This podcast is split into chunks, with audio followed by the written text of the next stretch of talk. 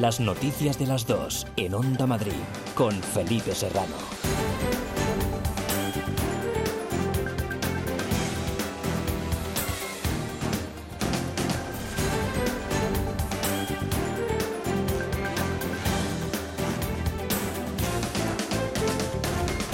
Muy buenas tardes, un saludo. ¿Qué tal? No habrá adelanto electoral en Madrid, aunque Isabel Díaz Ayuso barajó ese escenario, el de la convocatoria anticipada en las urnas. El Mundo publica hoy que la presidenta madrileña lo propuso, pero la dirección nacional de su partido, del Partido Popular, lo descartó. Esta mañana, en televisión española, Díaz Ayuso ha admitido que llegó a contemplar esa posibilidad, no tanto por las desavenencias con su socio de gobierno, con Ciudadanos, sino por la amenaza de una moción de censura por parte del PSOE. El vicepresidente regional, Ignacio Aguado, no sabe si Díaz Ayuso tuvo esa intención, que en todo caso le parece una irresponsabilidad. Hombre, si el Partido Socialista siempre está diciendo que nos van a presentar una moción de censura en Madrid, que no lo descartan, que van a desestabilizar el gobierno, que lo van a partir, etcétera, evidentemente uno también plantea todos los escenarios. Es verdad que la quería contemplar todos los escenarios, pero desde luego eh, no voy a convocar elecciones. Es eh, una decisión que me compete a mí y no lo voy a hacer. Nunca me ha trasladado esta, esta posibilidad. En cualquier caso, me parecería una irresponsabilidad. Es lo último que esperan los marileños a día de hoy. Diez meses después de haber formado gobierno, en mitad de una pandemia, convocar unas elecciones creo que, que no tiene ningún sentido. Y desde luego lo que sí que permitiría, entre otras cosas, pues sería dar a, las, a la izquierda abrir la posibilidad de que PSOE, Podemos y Más Madrid gobernaran la Comunidad de Madrid, lo cual pues creo que no es lo que necesita la Comunidad de Madrid en estos momentos.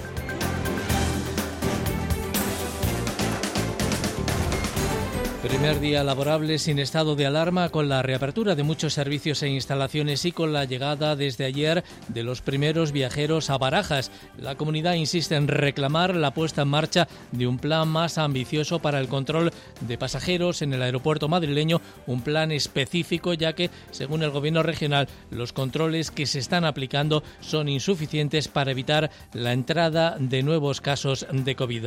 Así lo ha indicado el consejero de Justicia e Interior en Enrique López en Buenos Días Madrid con Juan Pablo Colmenarejo, donde ha mostrado su preocupación ante las medidas fijadas por el Gobierno central para detectar posibles contagios. Se puede decir si, haría falta hacer test rápidos, eh, sobre todo de vuelos procedentes, en este caso de Brasil, donde desgraciadamente está sufriendo todavía eh, muy duramente el virus de Perú. Yo creo que se puede hacer un plan mucho más ambicioso de lo que ha hecho el gobierno. Y luego hay que tener muy claro una cosa. Sanidad Exterior, que es la responsable de este tema, tiene 100 funcionarios. O sea, cualquier problema que se produzca en el aeropuerto, ¿quién va a tener que atenderlo? La sanidad madrileña. Por eso un poco de respeto. Lunes 22 de junio hay más noticias titulares con Elia Fernández.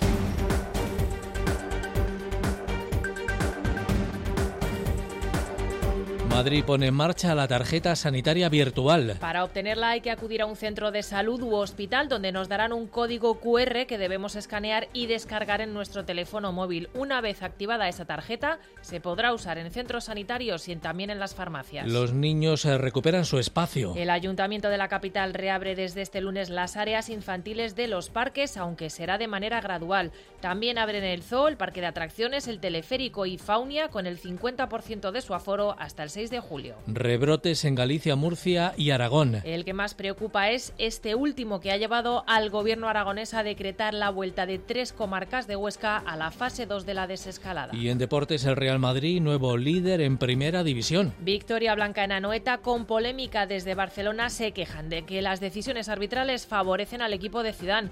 Hoy se abre la jornada 31 en primera a las 10 de la noche Leganés Granada y en baloncesto tercer partido del playoff por el título Real Madrid-Valencia desde las 6 de la tarde en el 106 de la FM de Onda Madrid.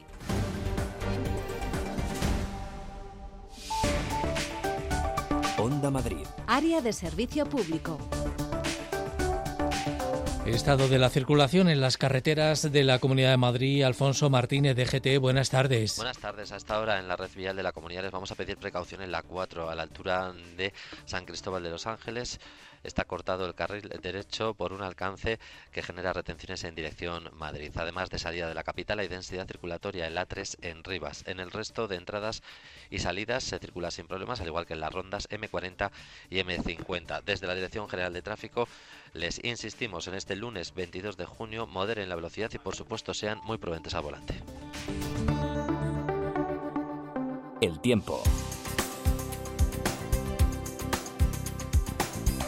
Arranca la semana con máximas en ligero ascenso, superando los 36 grados en algunos puntos de la zona sur de la comunidad, que estará en aviso amarillo por altas temperaturas durante la tarde. Ainhoa González. Muy buenas tardes. Comenzamos la semana con mucho calor en nuestra comunidad, con aviso activado no solo en el extremo sur, en la comarca de Las Vegas, sino también en el interior, en el entorno metropolitano, corredor de Lenares, porque las máximas van a superar los 35 grados, podrían llegar a valores de hasta 37 o 38, especialmente hacia el sur y el corredor de Lenares.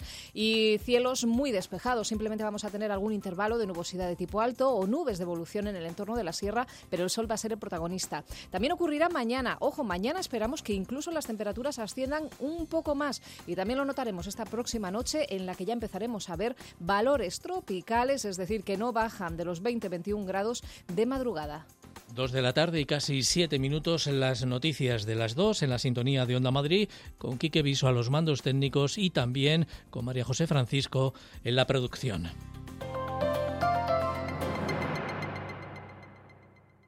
Es por ti que esperas paciente, ser sentado en las terrazas. Es por ti que no hay servilletas y en las mesas ya no hay cartas. Es por ti que usas la tarjeta cuando pagas esas cañas. Infórmate de todas las medidas de prevención en bares y restaurantes en la web comunidad.madrid barra coronavirus. Por mí, por todos, por ti. Comunidad de Madrid. Dos voces. Juan Pablo Colmenarejo. Y Félix Madero. Dos programas. Buenos días, Madrid. Y el enfoque. Y un mismo objetivo. Contar y analizar lo que pasa para que cada día conozcas las claves de la actualidad. Con el mejor análisis, con la opinión de los que más saben. Cada día tienes una cita en Onda Madrid, con Juan Pablo Colmenarejo desde las 7 de la mañana, en Buenos Días Madrid, y a partir de las 8 de la tarde con Félix Madero en El Enfoque. Onda Madrid, la radio que más se parece a ti. Descubre Casa del Libro Gran Vía 29, nuestra emblemática librería con más de 4.000 metros de libros y a nuestro equipo de expertos libreros. Novedades, los mejores libros infantiles, cómic y si eres socio, disfrutarás de interesantes ventajas. Tú también te mereces un buen libro. Casa del Libro Gran Vía. Leas lo que leas, esta es tu casa. Onda Madrid. Las noticias de las dos. Nueva normalidad o nueva realidad después de más de tres meses bajo el estado de alarma. Desde ayer están llegando a Madrid los primeros viajeros del espacio Schengen, salvo Portugal, sin aglomeraciones de momento, a la espera de que a partir del día 1 de julio vengan ya viajeros de todo el mundo y no solo desde Europa. En la T4, la única terminal que permanece abierta, ha estado esta mañana Gloria García Talavera.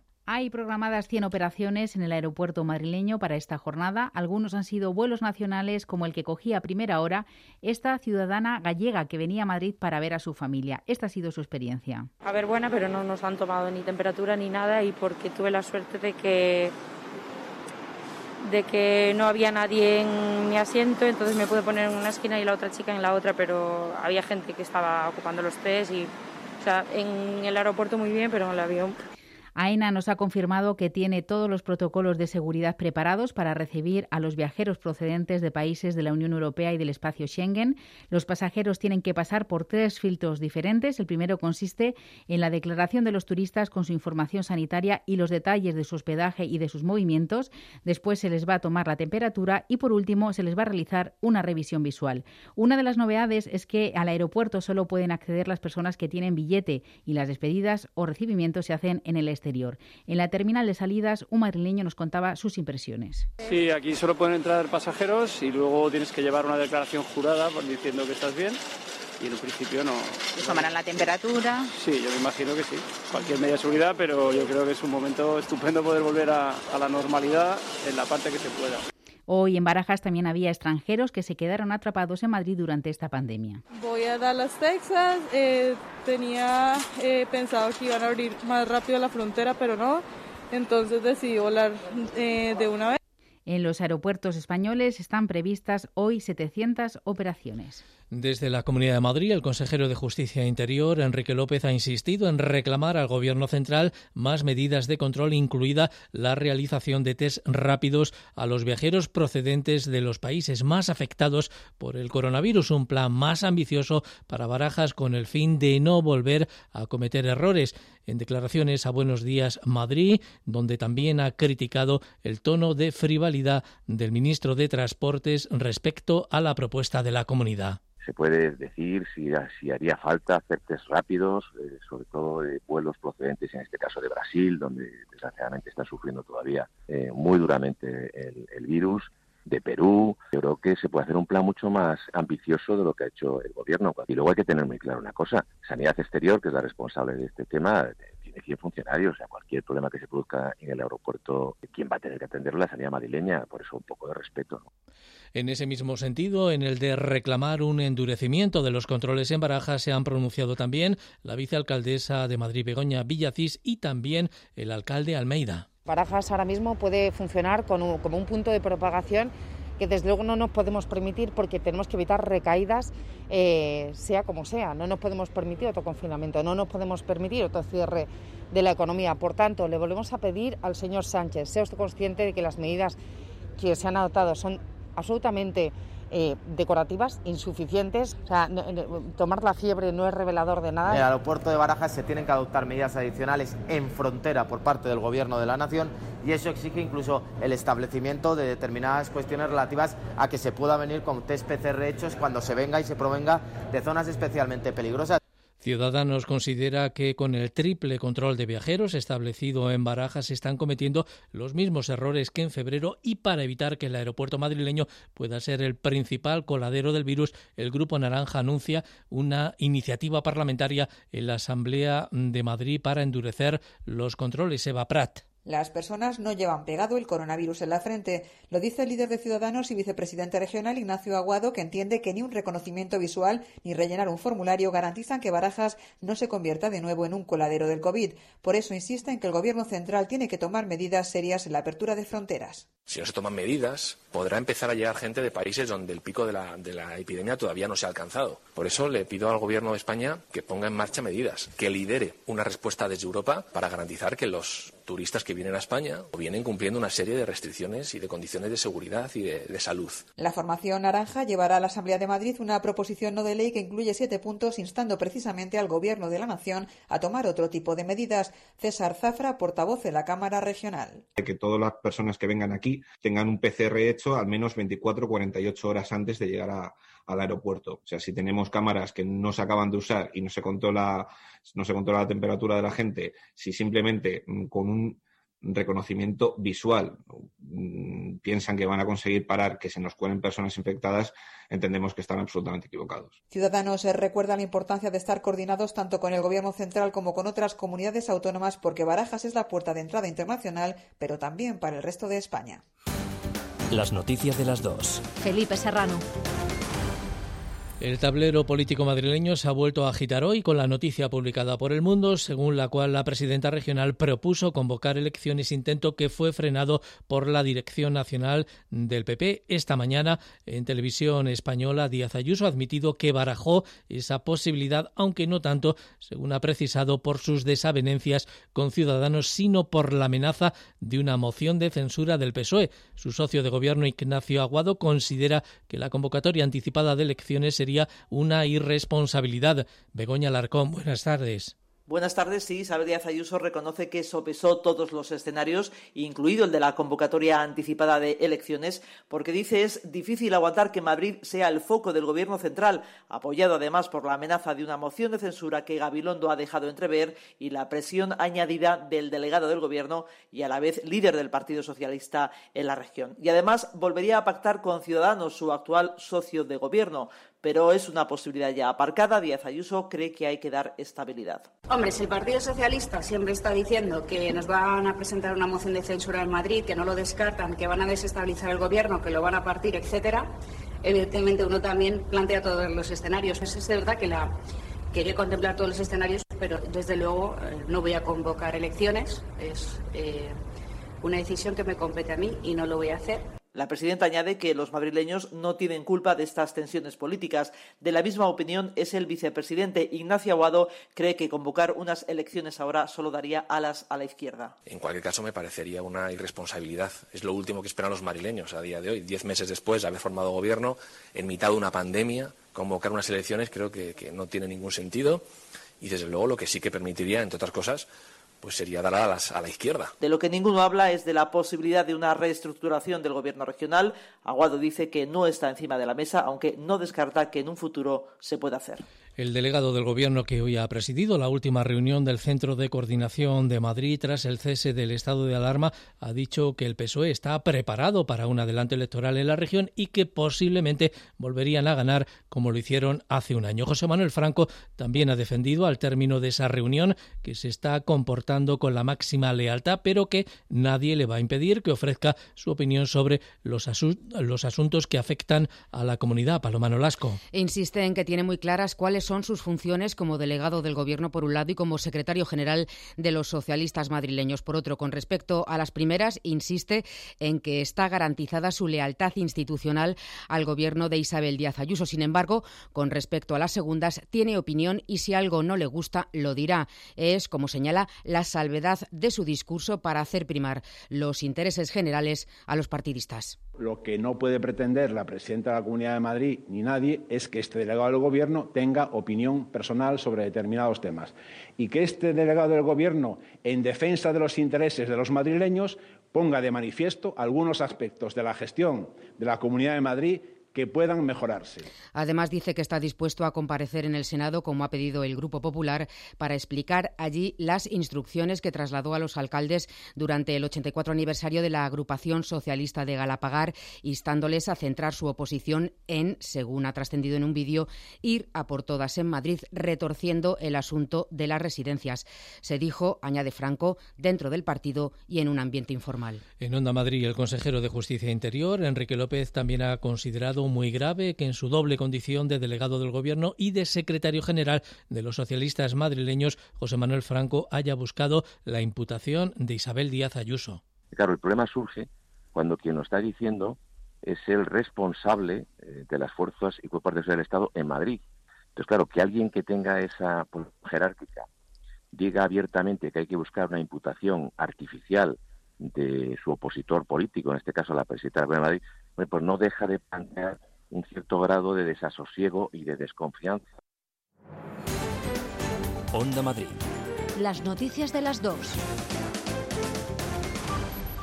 Ya está operativa desde hoy la tarjeta sanitaria virtual que permite a los madrileños llevarla y usarla desde su teléfono móvil sin necesidad de ir con la tarjeta física a su centro sanitario. Gracias a este avance, Begoña Larcón, los usuarios pueden acceder también a su historial médico sí acceder a su historial, a las alertas sanitarias y a otras herramientas como la cita previa o la aplicación del coronavirus. Madrid es la primera comunidad en contar con esta tarjeta sanitaria virtual que permitirá a los madrileños hacer todas sus gestiones sanitarias desde el móvil sin necesidad de llevar la tarjeta física. Isabel Díaz Ayuso. Queremos dejar claro que no supone eliminar la tarjeta física, pero sí es un complemento a la misma y por tanto ya no será necesario llevarla encima. Así ya se podrá acudir a la farmacia o al hospital con el teléfono solamente con él. Para acceder a la tarjeta virtual habrá que acudir al centro de salud o al hospital. Allí se facilitará un código QR que habrá que descargar en el móvil y después introducir un PIN personal. El farmacéutico escaneará ese código QR, el sistema lo identificará y ya estará lista la medicación. Dos de la tarde y 19 minutos.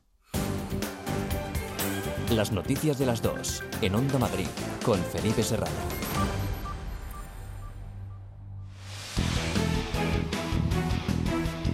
Los equipos madrileños juegan en el partido de la Onda. Hoy lunes, desde las 6, no te pierdas la tercera jornada del playoff de la Liga ACB. Real Madrid-Valencia. Síguelo íntegramente por el 106 de la FM. Y a las 10, fútbol de primera. Abrimos la jornada 31 desde Butarque. Leganés, Granada. Vive el deporte de Madrid en el partido de la Onda. ¿Tienes que cambiar tu bañera por plato de ducha? ¿Reformar tu baño o cocina? En Reforfast Reforma Ideal hacemos realidad tus sueños. Ahora 20% de descuento. Confíe en profesionales. 91 919 3754 o reforfast.com. Onda Madrid. Las noticias de las dos. A punto de concluir la demolición completa del Vicente Calderón, el Ayuntamiento de la capital piensa ya en las obras para cubrir el tramo de la M30 a su paso por el antiguo estadio y cuya licitación se hará en 2021. Mar García. Cuando dentro de unas semanas desaparezca la última grada del Calderón, las obras en esta zona pondrán tan solo una pausa. Va a durar poco. El Gobierno ultima ya el proyecto definitivo para poder cubrir la M30 a su paso por la zona. Las obras podrán licitarse, según los cálculos del alcalde de José Luis Martínez Almeida, el próximo año. Nosotros estamos consensuando el proyecto finalmente con el Atlético de Madrid para el soterramiento en los términos del convenio que se firmó entre el Ayuntamiento, el Atlético de Madrid y MAU. Y yo confío que desde luego a lo largo, a lo largo del próximo año se puedan licitar las obras. Pero yo sí confío que a lo largo, desde luego, del próximo año, cuando menos, se puedan licitar las obras para el cubrimiento de toda la zona de la operación Mau Calderón. Adelanto de la remodelación en una zona el mismo día que reabren parque de atracciones, zoo y teleférico. El mensaje del alcalde es muy claro. Estos iconos de la ciudad de Madrid que tanto atraen a los turistas, pero que tanto nos atraen también a los madrileños ya están nuevamente a su disposición y yo les quiero animar para que en estos días podamos disfrutarlo y podamos seguir recuperando ese Madrid que tanto queremos. Y para la zona del Batán, mayor seguridad indica el alcalde frente al incremento de delincuencia denunciado por los vecinos. Somos conscientes de que se han producido incidentes importantes en Batán. Nosotros ya nos hemos comunicado con la delegación del Gobierno, que es quien tiene la responsabilidad de la seguridad ciudadana, pero también desde nuestro punto de vista, y aunque no tengamos esas competencias, pero sí las de mantener la convivencia en la ciudad de Madrid a través de la Policía Municipal, por supuesto que también estamos tomando medidas. La ruta completa por la zona le ha hecho presencial el alcalde durante toda la mañana, el teleférico con protocolo de seguridad junto a parques con aforo reducido, por ejemplo, para el zoo, la mitad de visitantes y reserva siempre online. Noticia también en Ambite, un pequeño pueblo de la zona este de la región, donde una vecina de 81 años no ha podido ir al médico porque no tenía renovado su abono transporte. En el municipio no hay estanco para renovarlo y en el autobús no pudo pagar en efectivo, aunque llevara el dinero justo. Esther Bernabé. Así es, dos euros y 70 céntimos llevaba Juan y preparados para pagar el autobús que la tenía que trasladar hasta el hospital de Arganda donde tenía su cita. Pero el conductor de la línea 326, según cuenta la propia vecina, la obligó a bajar por no llevar el abono transporte y querer pagar en efectivo. y me dice el del chico que no puedo. Digo, bueno, pues yo no me voy a bajar porque voy al médico y le tengo con hora. Me dijo que no me bajo y me dice que dice, bueno, pues la, dice, digo, no me bajo. Y en la segunda parada, que es el donde están los hogares, me dijo, bájese usted, dice, porque si no, no muevo el autobús de aquí. Intentaron incluso algunos viajeros pagarle el billete, pero tampoco. Sí que había una señora y ella quiso poner el bono y todo en, el S y le dijo que no me sirve.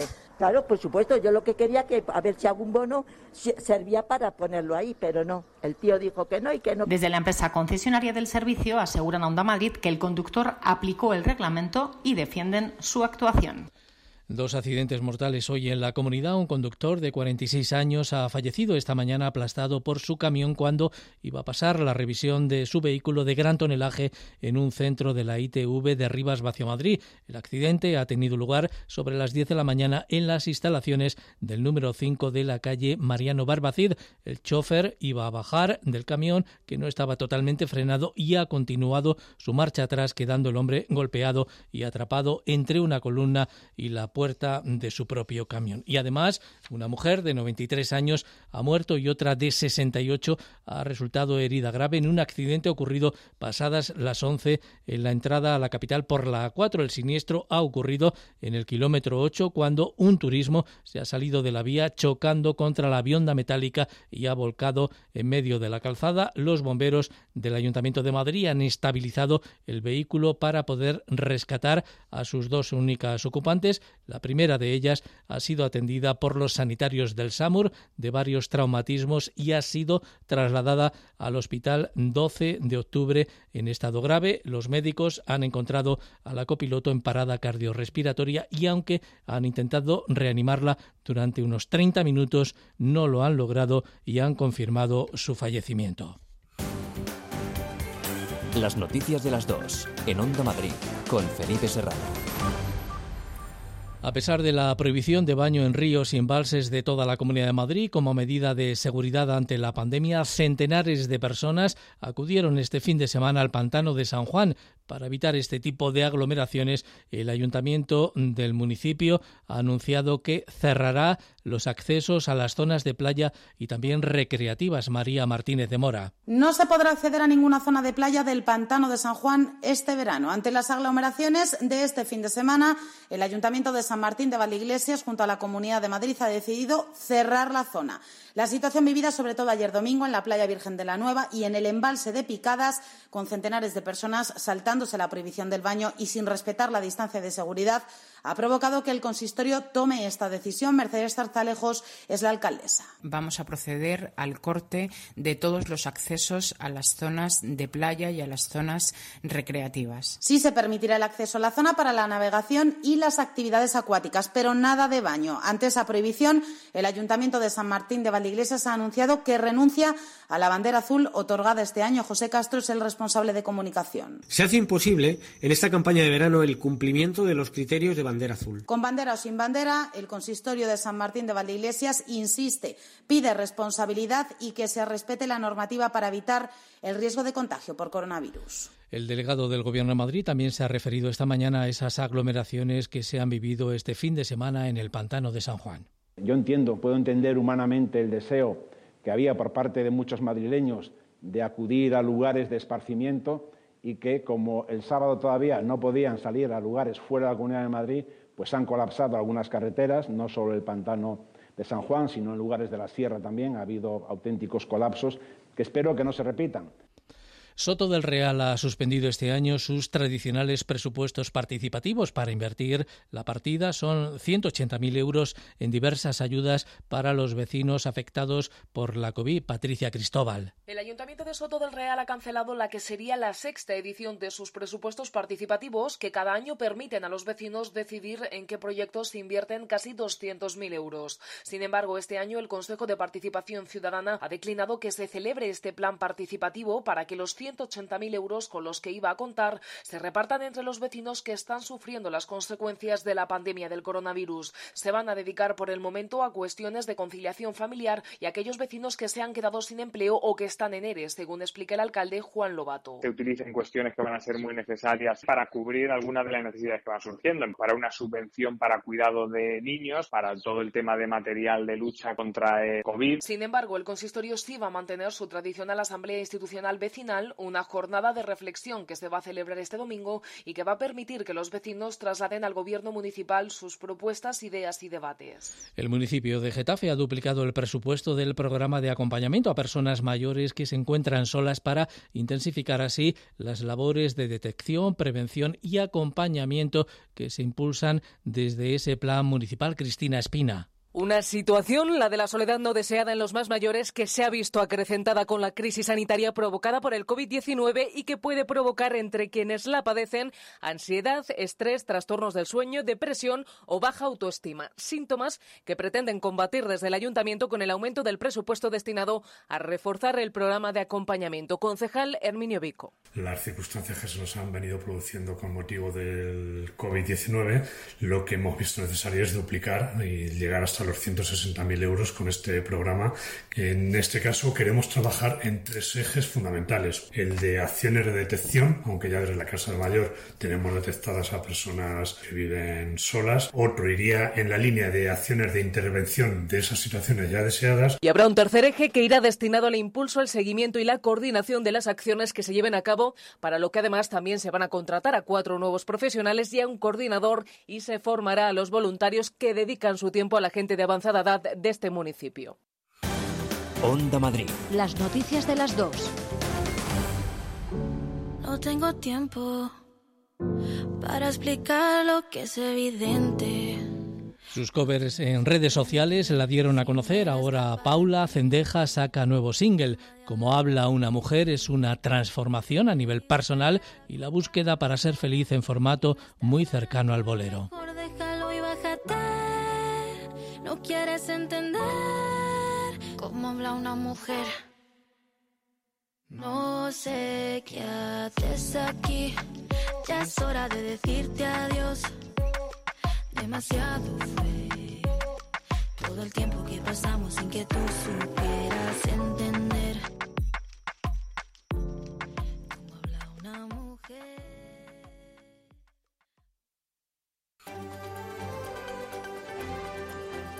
Las noticias de las dos en Onda Madrid con Felipe Serrano.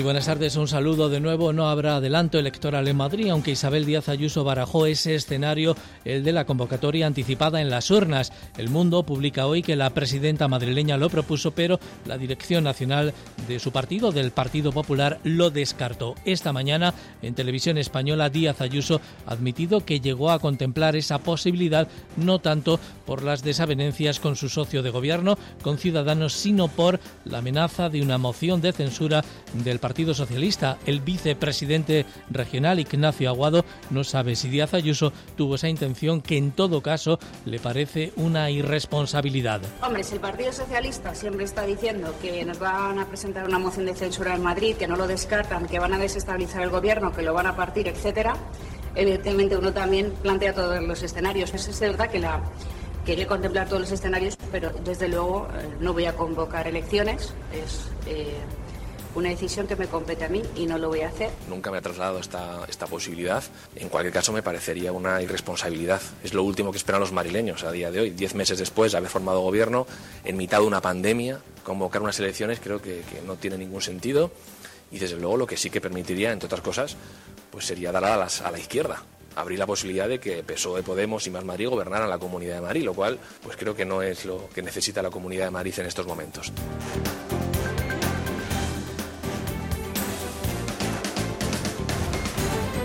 Primer día laborable sin estado de alarma con la reapertura de muchos servicios e instalaciones y con la llegada desde ayer de los primeros viajeros y turistas a Barajas. La comunidad insiste en reclamar la puesta en marcha de un plan más ambicioso para el control de pasajeros en el aeropuerto madrileño, un plan específico ya que según el gobierno regional los controles que se están aplicando son claramente insuficientes para evitar la entrada de nuevos casos de COVID-19. Así lo ha indicado el consejero de Justicia e Interior, Enrique López, en Buenos Días Madrid, con Juan Pablo Colmenarejo, donde ha mostrado su preocupación ante las medidas fijadas por el Gobierno para detectar posibles contagios. Se puede decir si, si haría falta hacer test rápidos, eh, sobre todo de vuelos procedentes, en este caso de Brasil, donde desgraciadamente está sufriendo todavía eh, muy duramente el, el virus de Perú. Yo creo que se puede hacer un plan mucho más ambicioso de lo que ha hecho el gobierno. Y luego hay que tener muy claro una cosa. Sanidad Exterior, que es la responsable de este tema, tiene 100 funcionarios. O sea, cualquier problema que se produzca en el aeropuerto, ¿quién va a tener que atenderlo? La sanidad madrileña. Por eso un poco de respeto.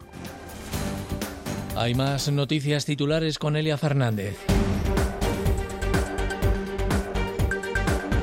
Vuelve el pago en efectivo para los billetes sencillos de autobús. La medida entrará en vigor el próximo jueves en todos los autobuses del Consorcio de Transportes de Madrid, aunque se mantiene la recomendación de usar títulos de transporte ya cargados o el pago con tarjeta. El Ayuntamiento de San Martín de Valdeiglesias cierra los accesos al pantano de San Juan. Para evitar aglomeraciones como las de este fin de semana, pese a que el baño está prohibido, varias entidades ecologistas han denunciado situaciones similares en otros enclaves naturales de la región, como Manzanares, El Real, Cerrada o Cerceda. El rey analiza con el gobierno la situación del país tras el estado de alarma. Felipe VI ha presidido hoy la reunión del Consejo de Seguridad Nacional. El monarca se ha referido a los riesgos que todavía persisten y ha subrayado el trabajo de los sanitarios y el sacrificio de los ciudadanos para hacer frente a la pandemia. Los autónomos optimistas sobre la prórroga de las ayudas por cese de actividad. Esta mañana se han reunido con el ministro de Seguridad Social y confían en que haya un acuerdo antes del viernes para extenderlas más allá del mes de junio. Esta tarde el Gobierno se reunirá con los agentes sociales para intentar llegar a un pacto para ampliar los ERTE.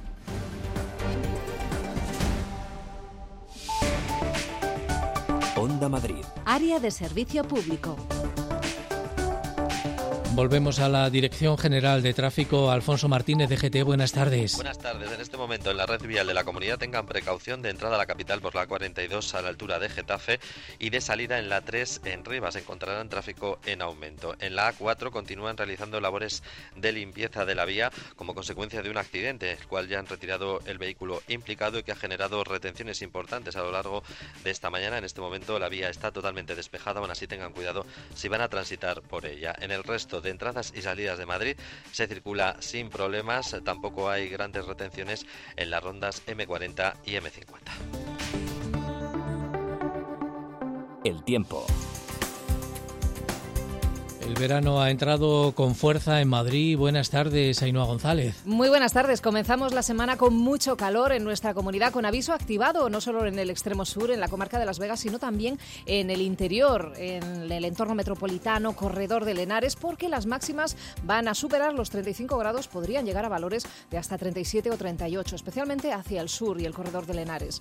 Y cielos muy despejados. Simplemente vamos a tener algún intervalo de nubosidad de tipo alto o nubes de evolución en el entorno de la sierra pero el sol va a ser el protagonista. También ocurrirá mañana. Ojo, mañana esperamos que incluso las temperaturas asciendan un poco más y también lo notaremos esta próxima noche en la que ya empezaremos a ver valores tropicales, es decir, que no bajan de los 20-21 grados de madrugada. 2 de la tarde y 36 minutos.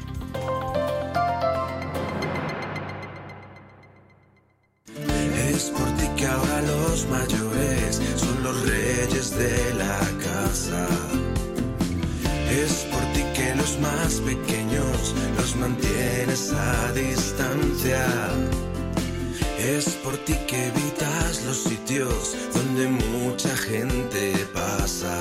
Infórmate de todas las medidas de prevención para colectivos de riesgo en la web comunidad.madrid barra coronavirus. Por mí, por todos, por ti, Comunidad de Madrid.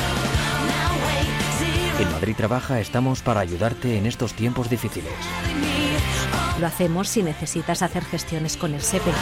Eh, vivo en Alcalá de Henares, Comunidad de Madrid, y tengo una pregunta, a ver si ustedes me pueden ayudar.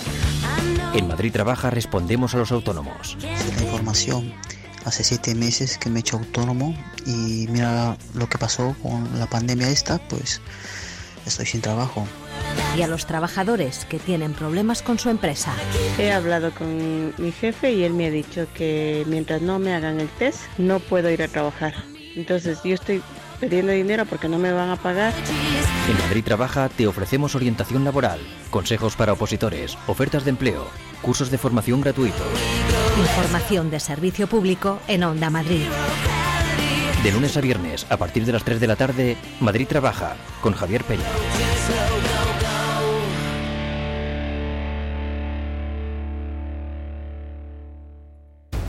Elige Taxi de Madrid, de puerta a puerta, en un espacio limpio y seguro. Onda Madrid. Las noticias de las dos. El aeropuerto de Madrid-Barajas se convierte a partir de hoy en la primera preocupación para el Gobierno y desde Partido Popular y Ciudadanos piden al Ejecutivo de Sánchez que controle las fronteras. Ciudadanos plantea incluso la instalación de una aplicación similar a la que se está siguiendo en Alemania por seguimiento de contactos por Bluetooth. Noelia Antoria, buenas tardes. ¿Qué tal? Buenas tardes. Sí, el Gobierno no tomará una decisión sobre la entrada de viajeros de terceros países a España hasta que no lo decida la Unión Europea para que no sean discriminaciones arbitrarias, sino por consenso con todos los países de la Unión respecto a permitir que los ingleses si puedan pasar la frontera sin control, sin una cuarentena. La ministra Arancha González Laya defiende en la COPE que no ha sido una decisión arbitraria.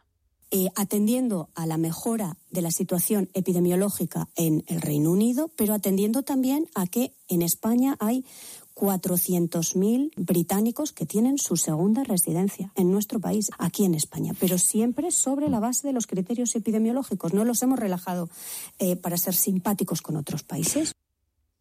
Desde el Partido Popular, su presidente Pablo Casado pedía más control en las fronteras para evitar rebrotes. Lo apoyamos pero pedimos que haya medidas más allá de agilizar las colas en barajas, por ejemplo, es decir, que haya eh, tecnologías que permitan eh, saber si un turista durante su estancia en España da positivo por coronavirus, pues saber qué trazabilidad de contactos eh, se puede tener de una forma fácil, ¿no?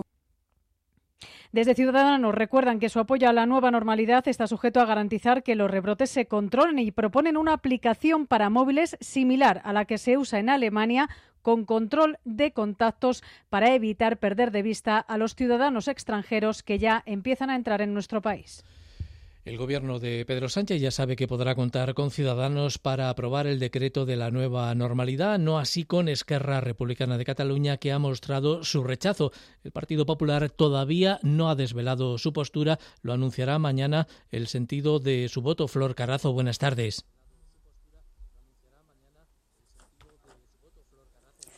Buenas tardes. Pablo Casado anunciará mañana si apoya el decreto de nueva normalidad del Gobierno. El líder del PP ha vuelto a tender la mano para pactar con el Ejecutivo en materias concretas, como por ejemplo en sanidad.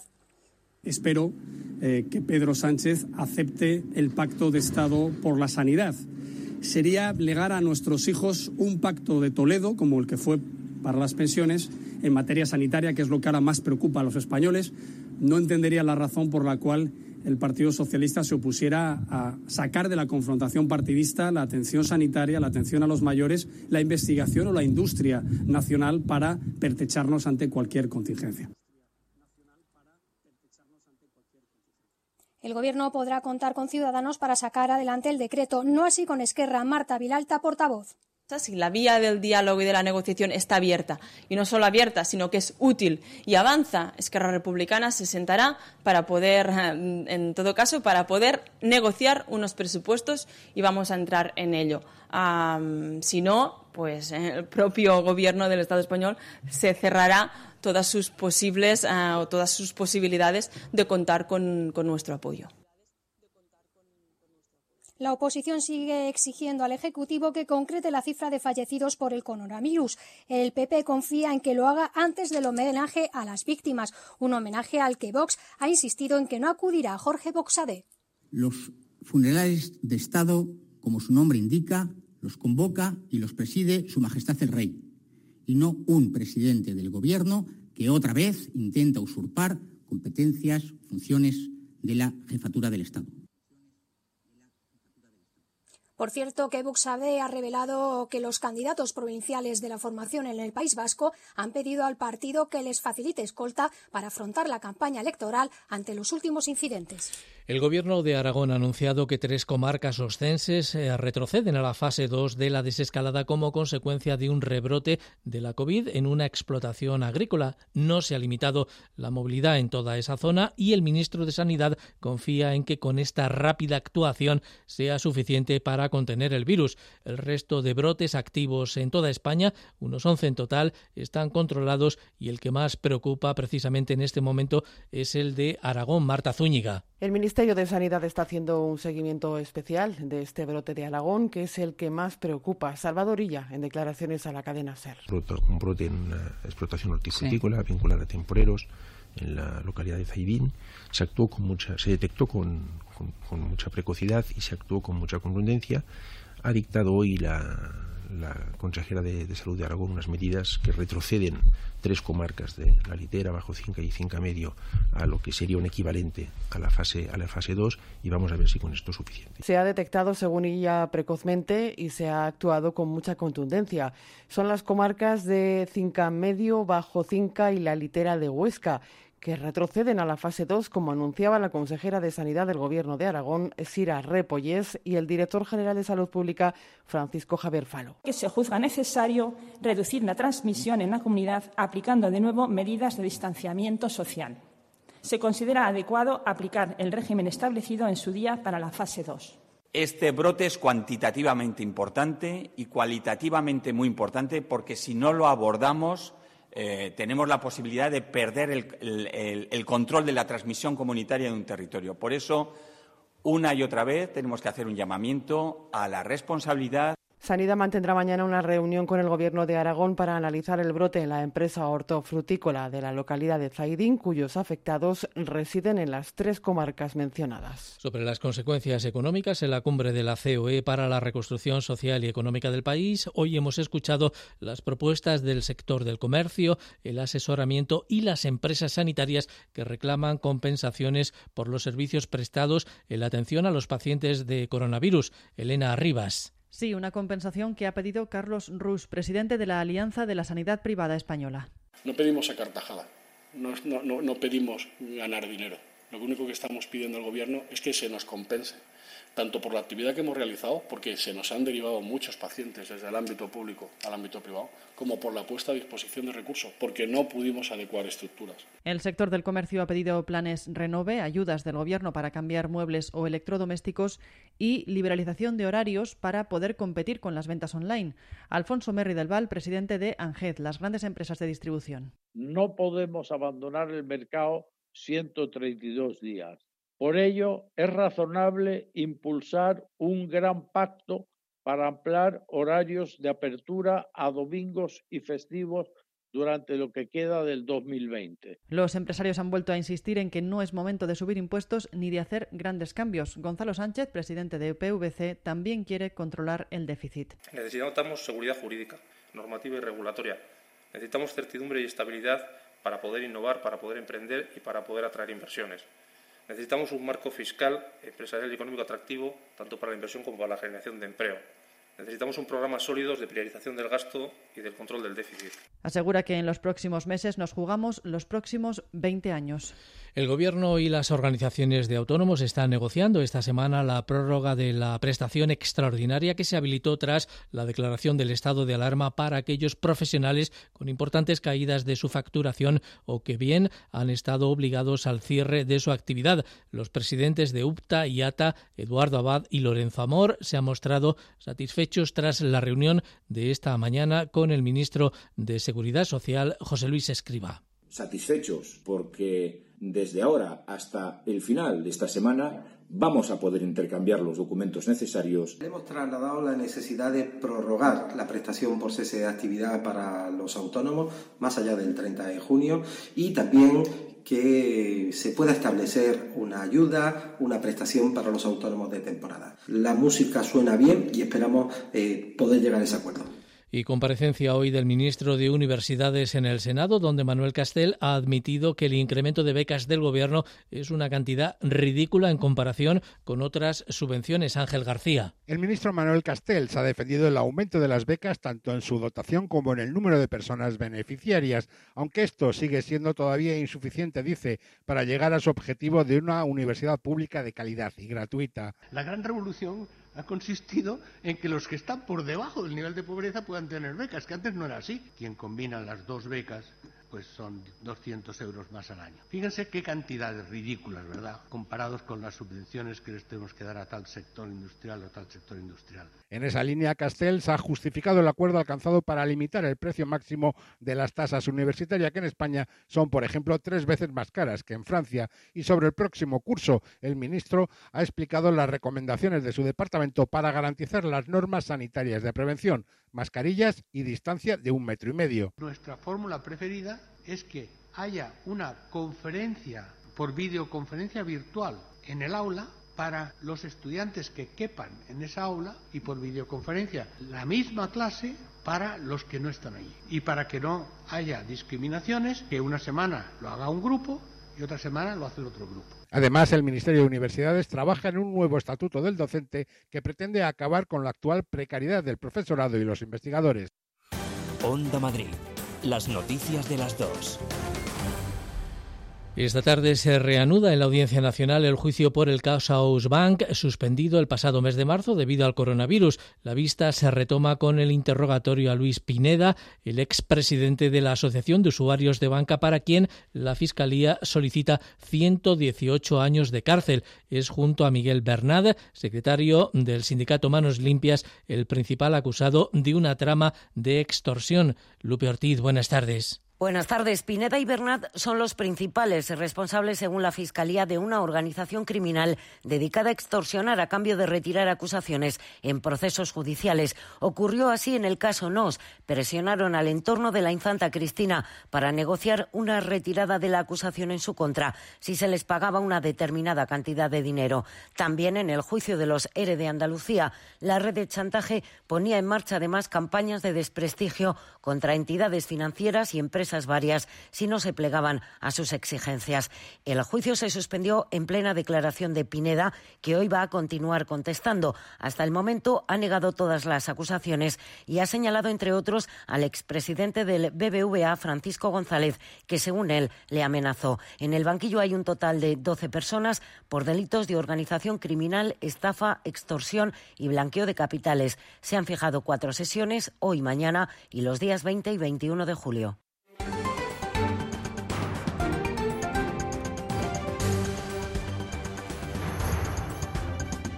Más eh, noticias ahora con Paloma Nolasco.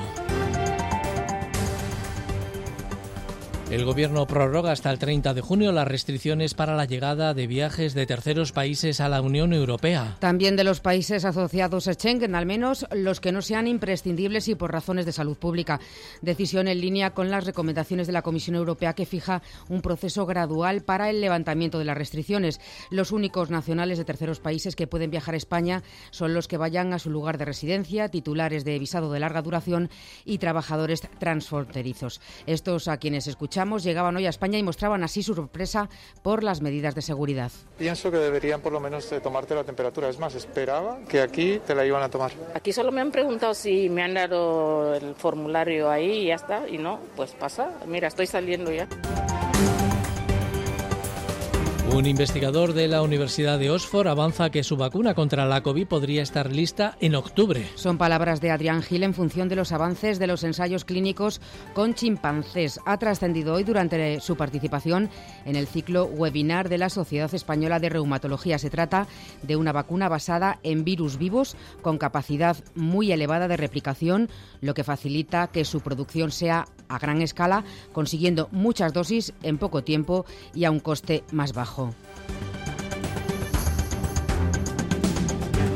Vigo Mortensen Premio Donostia por su trayectoria profesional. Recogerá el premio en septiembre durante el Festival de San Sebastián, donde presentará la película Failing, su debut como director y que también protagoniza junto al veterano Lance Erringsen. El jurado reconoce su trabajo durante 35 años y su calidad independientemente del género. Se le recuerda sobre todo por su papel Aragón en la trilogía del Señor de los Anillos.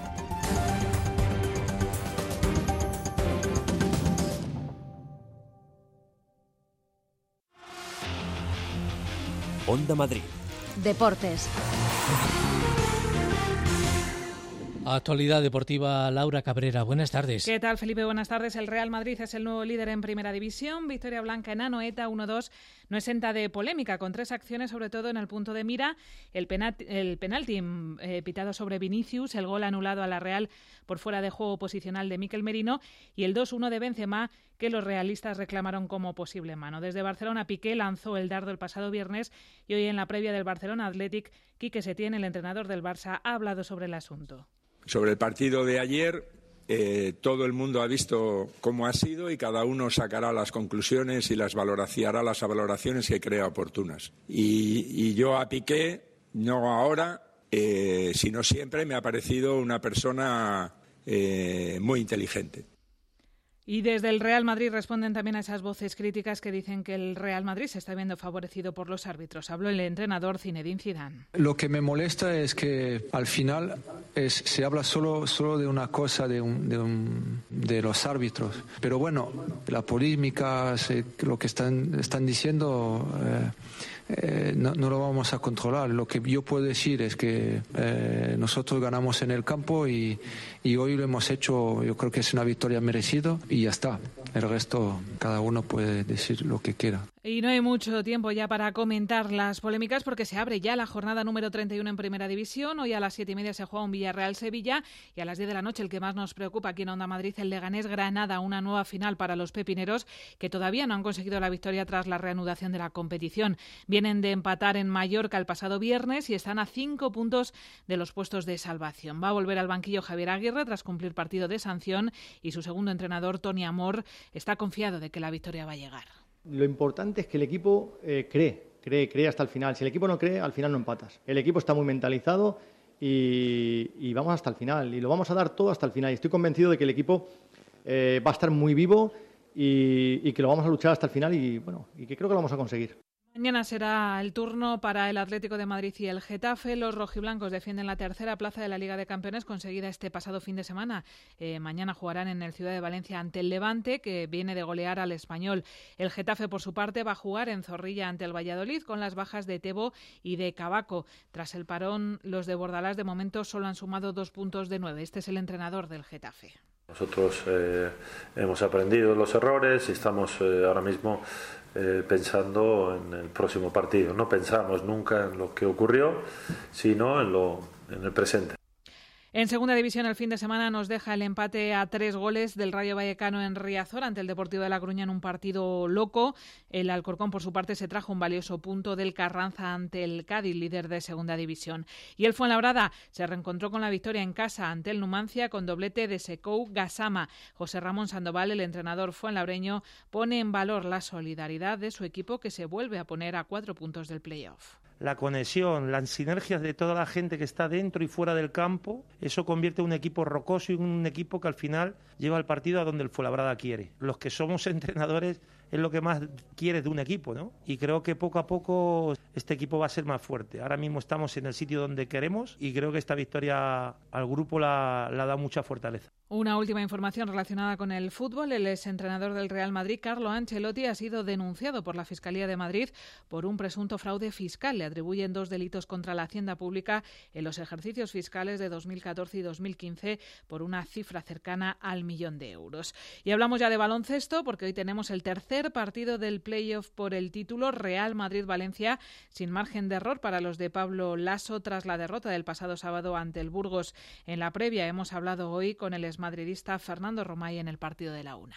Yo creo que el equipo del Madrid es un equipo que tiene la suficiente autoconfianza como para saber lo que tiene que hacer, empezando por el entrenador y acabando por los jugadores, lo que tiene que hacer para ganar. Eh, ahora mismo lo, que ha hecho el Madrid es liar la parda en todo el grupo, con lo cual está apasionante y es divertidísimo. Desde las 6 de la tarde lo contaremos en el 106 de la FM en Onda Madrid y en tenis. También noticia preocupante, ha habido un nuevo positivo por coronavirus en un torneo de tenis que se ha organizado este fin de semana en Zadar por Novak Djokovic. El croata Borna Koric, a través de sus redes sociales, ha confirmado que se ha contagiado, al igual que lo hizo Grigor Dimitrov, confirmando ese contagio el pasado domingo. Ambos eh, tenistas fueron adversarios el sábado en este torneo de exhibición, en el que se pudo ver las gradas repletas con gente sin mascarillas y los jugadores participando en una fiesta en una discoteca sin guardar ningún tipo de distancia. Las noticias de las dos. Felipe Serrano. Y esta es también la agenda de cultura que ha preparado María José Francisco. Día de apertura en Madrid capital de las bibliotecas municipales. Concretamente de sus salas de lectura y de estudio, de momento para servicio de préstamos y devolución. Se trata de una primera fase para uso de usuarios que acudan únicamente con cita previa a solicitar a través de la web. Andrea Levi, delegada de Cultura. Esa cita se podrá hacer solo por Internet a través del portal